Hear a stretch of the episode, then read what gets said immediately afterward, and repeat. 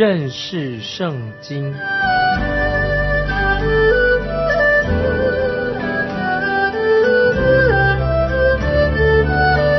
认识上帝的话，把上帝的话带到全世界。本节目是由认识圣经机构和环球广播电台联合制作，欢迎收听。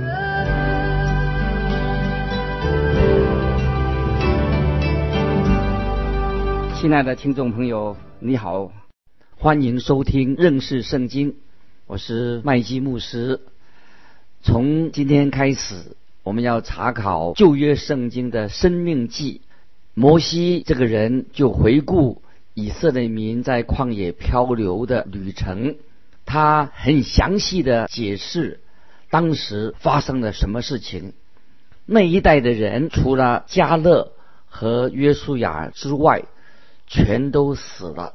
摩西带领新的一代以色列人，准备要进入神的应许之地。摩西特别叙述了以色列人父亲的那一代的人的经历，让他们能够从中学到教训和益处，不至于重复上一辈的人所犯的错误跟失败。现在，听众朋友，我们来看《生命记》第一章第一节。以下所记的是摩西在约旦河东的旷野，苏佛对面的亚拉巴，就是巴南、陀福、拉班、哈西路、底萨哈中间，向以色列众人所说的话啊，这是一章一节。我自己曾经到过尼坡山上的高处。远远的可以望见耶路撒冷城，那里一点也不像应许之地，看起来已经成为一片废墟。这个就告诉我们，在好几个世纪之后，这块地图发生了一些重要的事情。当年摩西所看到的这片地图，是一片清脆美好的一个地方，今天已经变成了一片沙漠了。接着我们来看第二节。从河烈山经过希尔山到加底斯巴尼亚，有十一天的路程。这是一章二节。西乃山就是在河烈山里面，从河烈山到加底斯巴尼亚要有十一天的路程。加底斯巴尼亚是神应许之地的入口，只要十一天就能够进入应许之地。可是。以色列人却花了三十八年之久。听众朋友，你知道是为什么呢？因为他们不信神的应许，神所说的话。他们行军前进的时候，后来却变成了漂流在旷野里面。他们变成在沙漠中的陌生人和客旅，因为他们学习的很慢很慢，所以他们又在漫无边境又可怕的旷野当中。流浪了三十八年之久，听众朋友，我们的信心也是要好好的学习，不要学习的太缓慢了。有时我们的信心实在太迟钝了，我们属灵的智商常常是很低的，好像需要神把我们从烈火的试炼当中抢救出来。接着我们看第三节，出埃及第四十年十一月初一日。摩西照耶和华借着他所吩咐以色列人的话，都晓谕他们。我们看见，在以色列人漂流在旷野的日子接近尾声的时候，这里看到摩西第一次向他们宣告，当初是用口述的，用口说出来的，后来就把他的话记录下来成为文字。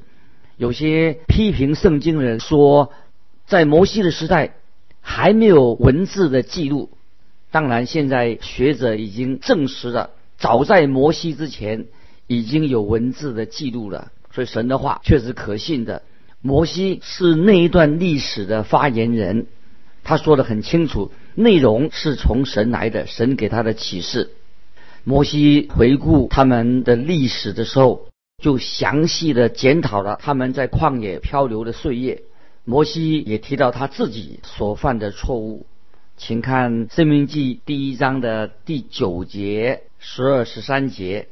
第九节，那时我对你们说：“管理你们的重任，我独自担当不起。”接着我们看十二、十三节，但你们的麻烦和管理你们的重任，并你们的赠送，我独自一人怎能担当得起呢？你们要按着各支派选举有智慧、有见识、为众人所认识的，我立他们为你们的领袖。在出埃及记第十八章，出埃及记第十八章也有这段记录。摩西那个时候因为被激怒了，因为他担子太重了，他遇到挫败，摩西就认为是他自己独自一人背负以色列人的重担，神就应许他，准许他任命一些长老来帮助他，于是就成立了七十个人的一个委员会。那么这个委员会就是后来变成为所谓的工会。听众朋友，你知道在新约的工会就是后来谋害耶稣基督的一个机构。当时摩西内心充满了挫折感，所以在那个时候他看不到是神自己在背负以色列的人的重担。摩西本人是神所挑选的首领，他并不需要这种的委员会或者董事会。摩西在这里提到他自己所犯的一个错误，我们看到很少人愿意提到自己曾经犯过的错误。听众朋友，不晓得你有没有愿意提到你自己所犯的错误？这里我们看到摩西自己做到了，摩西就说起他自己，开始他以为这是一个好主意啊，成立一个委员会、一个工会，其实这个主意不是一个好主意，而且带来了很多的麻烦。我们看见今天的教会也发生同样的事情。我认为最糟糕的事情，就是在教会里面这些长执会啊、长老执事的会议，这些人不支持他们的牧师。有时在冲突发生的时候，这些长老执事同工就离开了，离开教会；不然就是牧师离开教会。如果一位牧师传道很忠心的传讲神的道、神的真理。这些长执会就有责任来支持这位牧师。如果他们不喜欢牧师的做法，那么这些长老或者执事他们应该自己离开。但很不幸的，往往都是这些长执啊、长老执事他们留在教会当中，使得教会就分裂的。那么他们就把牧师赶走了，这实在是一个很可惜的事情。你想知道摩西怎样来评估？这些以色列人所走过的旷野道路吗？接着我们来看第十九节《生命记》第一章第十九节，我们照着耶和华我们神所吩咐的，从何烈山起行，经过你们所看见那大而可怕的旷野，往亚摩利人的山地去，到了加底斯巴尼亚。我相信这个时候摩西所说的话，因为他是当事人。他见证这件事情，这个旷野是又大又可怕，他们行走的实在是非常的辛苦。接着我们看到摩西就记载的，他看到的第二个他们所犯的错误，就是在加迪斯巴尼亚所做的一个决定，这是百姓们的错，这个又又是那个委员会他们所成立的委员会。所带来的麻烦。现在我们来看《生命记》第一章二十到二十三节。我对你们说，你们已经到了耶和华我们神所赐给我们的亚摩利人之山地。看呐，耶和华你们的神已将那地摆在你面前，你要照耶和华你列祖的神所说的上去得那地为业。不要惧怕，也不要惊慌。你们就近我来说，我要先打发人去为我们窥探那地，将我们上去该走河道、必进何城都回报我们。这话我以为美，就从你们中间选了，你们中间选了十二个人。每支派一人，听众朋友请注意，这里说到我们必须要派一个小组或者一个委员会，一些人去窥探这地。可是这个地方，神早已经看过这地方了。神说这是一块牛奶与蜜之地。当然，这个地上地图上有大巨人存在，但是神自己曾说过会帮助以色列人解决这个问题。但是这些人，他们呢就成立了一个小组，一群人。摩西也要认为说啊，我们需要一群人成立一个委员会。那结果呢？结果发生了什么事情？他们又回到可怕的旷野当中，这是他们的结果。因为基本的问题就是他们不信神。神说那是一块美好的地方，是一个美地。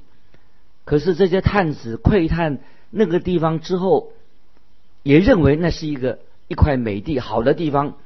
但是他们说那里有大巨人。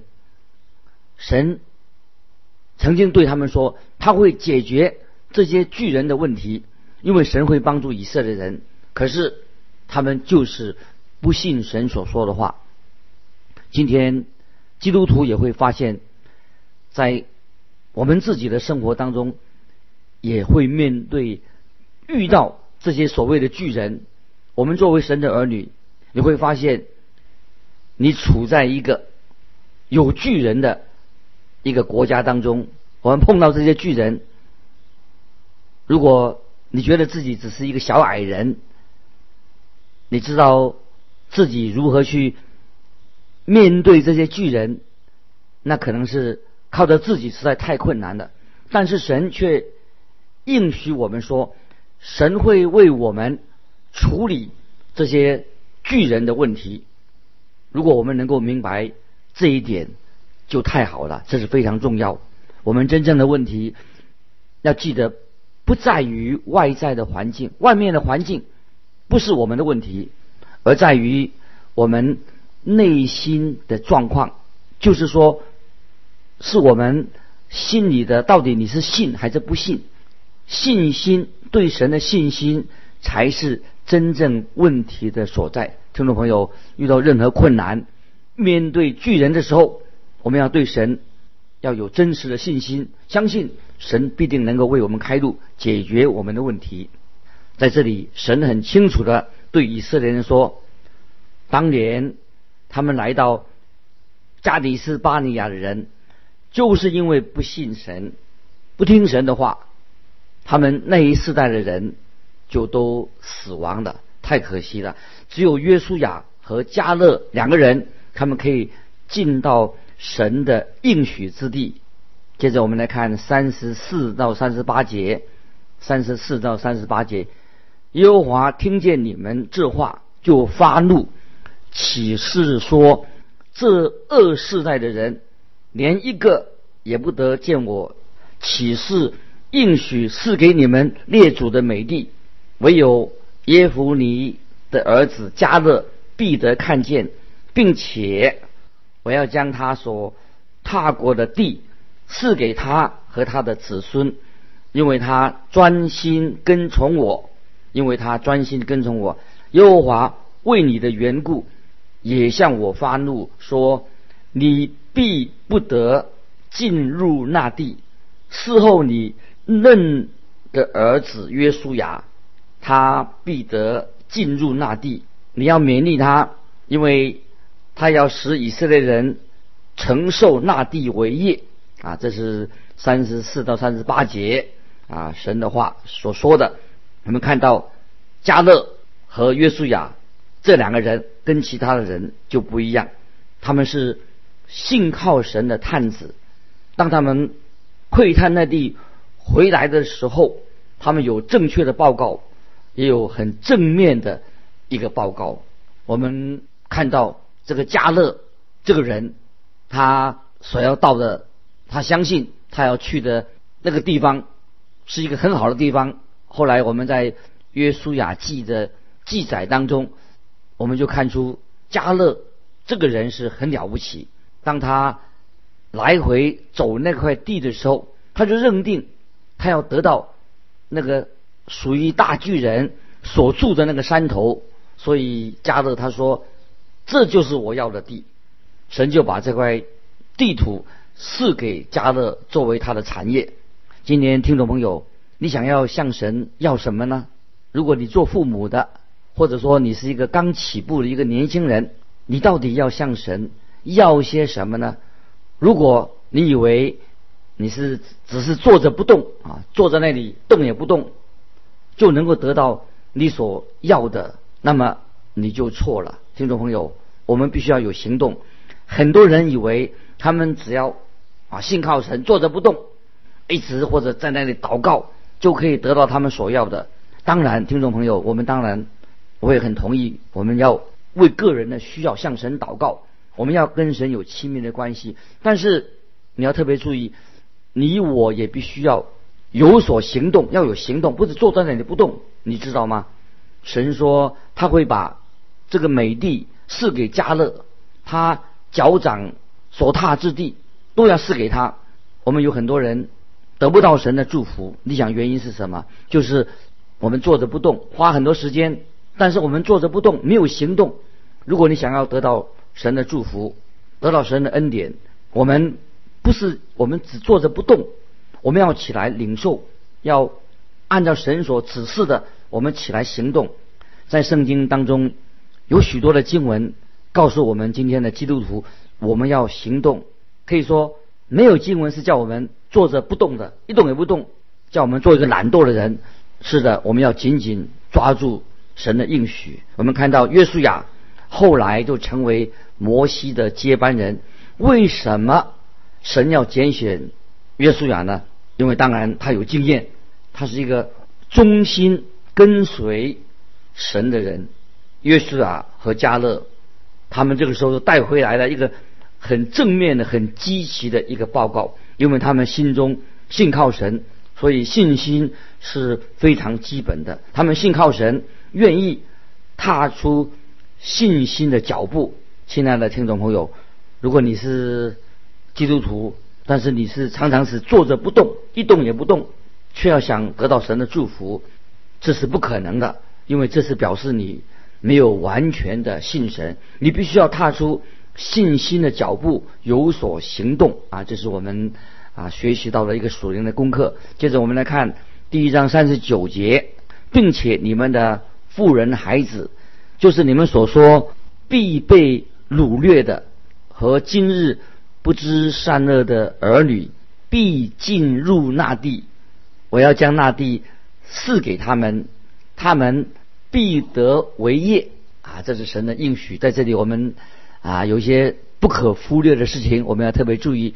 首先，我们知道那些能够负责任的年龄，比我们想象的年纪会大一些。进入应许之地的人当中，有一些人在加迪斯巴尼亚这个地方，他们那个时候还是青少年。从民数记十四章二十九节，我们就知道，神把一个负责任的年龄是定在二十岁。二十岁是一个负责任的年龄。所有二十岁以上的人，后来他们都死在旷野里面。当那些年纪比较长的人，他们拒绝。进入神应许之地的时候，在那个时候，神并没有要求未成年的人要负起责任，而是要成年人他们要负责任。神应许他们可以进到应许之地，可是他们上一代的人说他们不想进入应许之地，他们的理由是他们担心他们的小孩子的安全，他们说他们想到自己的小孩子，但是神知道这不是他们真正的原因，他们乃是。啊！羞辱神，不信神所应许的，知道神能够保护他们。他们真正的想法可能是说，神不会眷顾我们的孩子。事实上，神对他们说：“我会啊，神会眷顾他们的孩子。你们担心你们的孩子会遇到小孩子遇到危险，但是他们并能够进到应许之地。这是神对他们的应许。这个时候。”就是这一代的年轻人，他们已经来到了应许之地的边境，他们将准备进入应许之地，所以摩西就对他们说：“啊，这是我们来看四十节到四十一节，《生命记》第一章四十到四十一节。至于你们要转回，从红海的路往旷野去，那时你们回答我说：我们得罪了耶和华，情愿照耶和华我们神的一切所吩咐的上去征战。于是你们个人带着兵器，争先上山地去了。在这里，以色列民在加迪斯巴尼亚，他们拒绝进入应许之地之后，结果他们就面临了进退两难的一个困境。如果他们转回头，就要面对旷野的。摩西说，这个旷野是又大又可怕的旷野。他们知道自己犯罪的，知道如果一回头，他们就要回到以前的旷野的生活，所以他们决定就要进入应许之地。接着我们来看四十二节怎么说。四十二节，耶和华吩咐我说：“你对他们说，不要上去，也不要征战，因我不在你们中间，恐怕你们被仇敌杀败的。这种征战是不必要的，因为他们没有行在神的旨意当中。这个时候，他们却愿意去征战。”不是因为他们现在已经信神了，而是他们因为他们心里害怕，他们的动机是恐惧，不是对神的信心。他们因为恐惧，所以他们出去征战。他们不是想要悔改，信靠神。请看四十三节，四十三节，我就告诉你们，你们却不听从，竟违背耶和华的命令，擅自上山地去了。这个不是信心，听众朋友要注意。如果当时他们信神，为了信神而上去的话，那个就是另外一回事情。他们是自作主张，自己擅自去的，结果就不同了，很危险。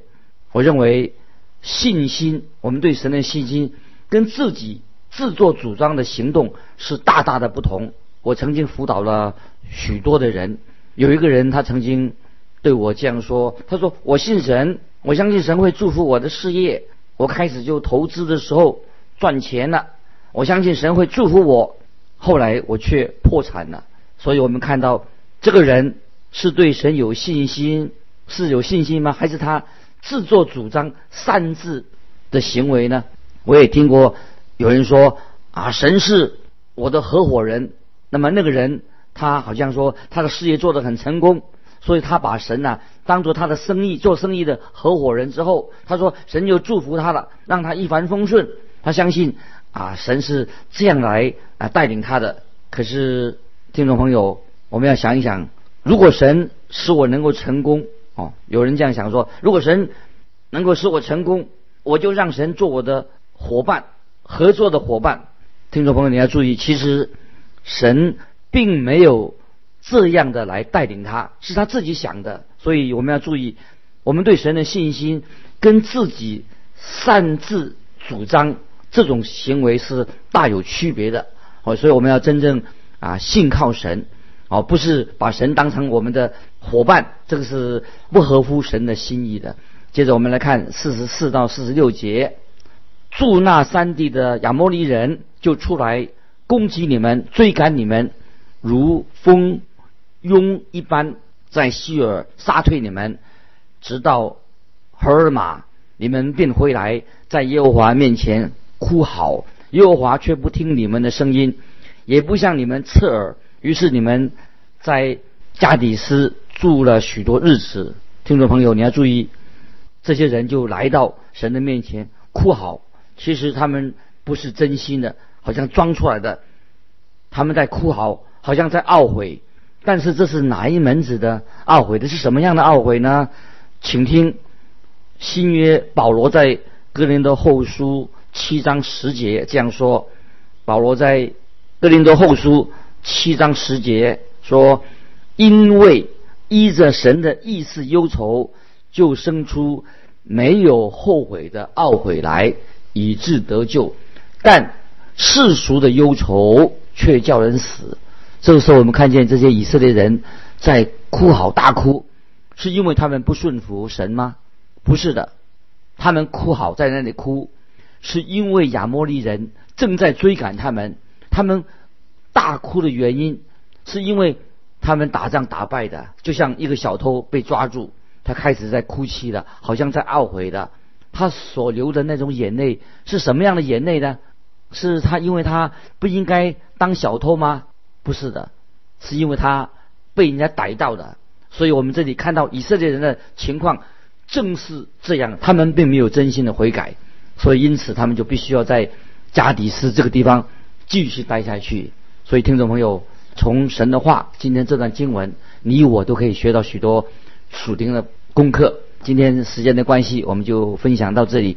欢迎听众朋友来信寄到环球电台认识圣经麦基牧师收。愿神祝福你，我们下次再见。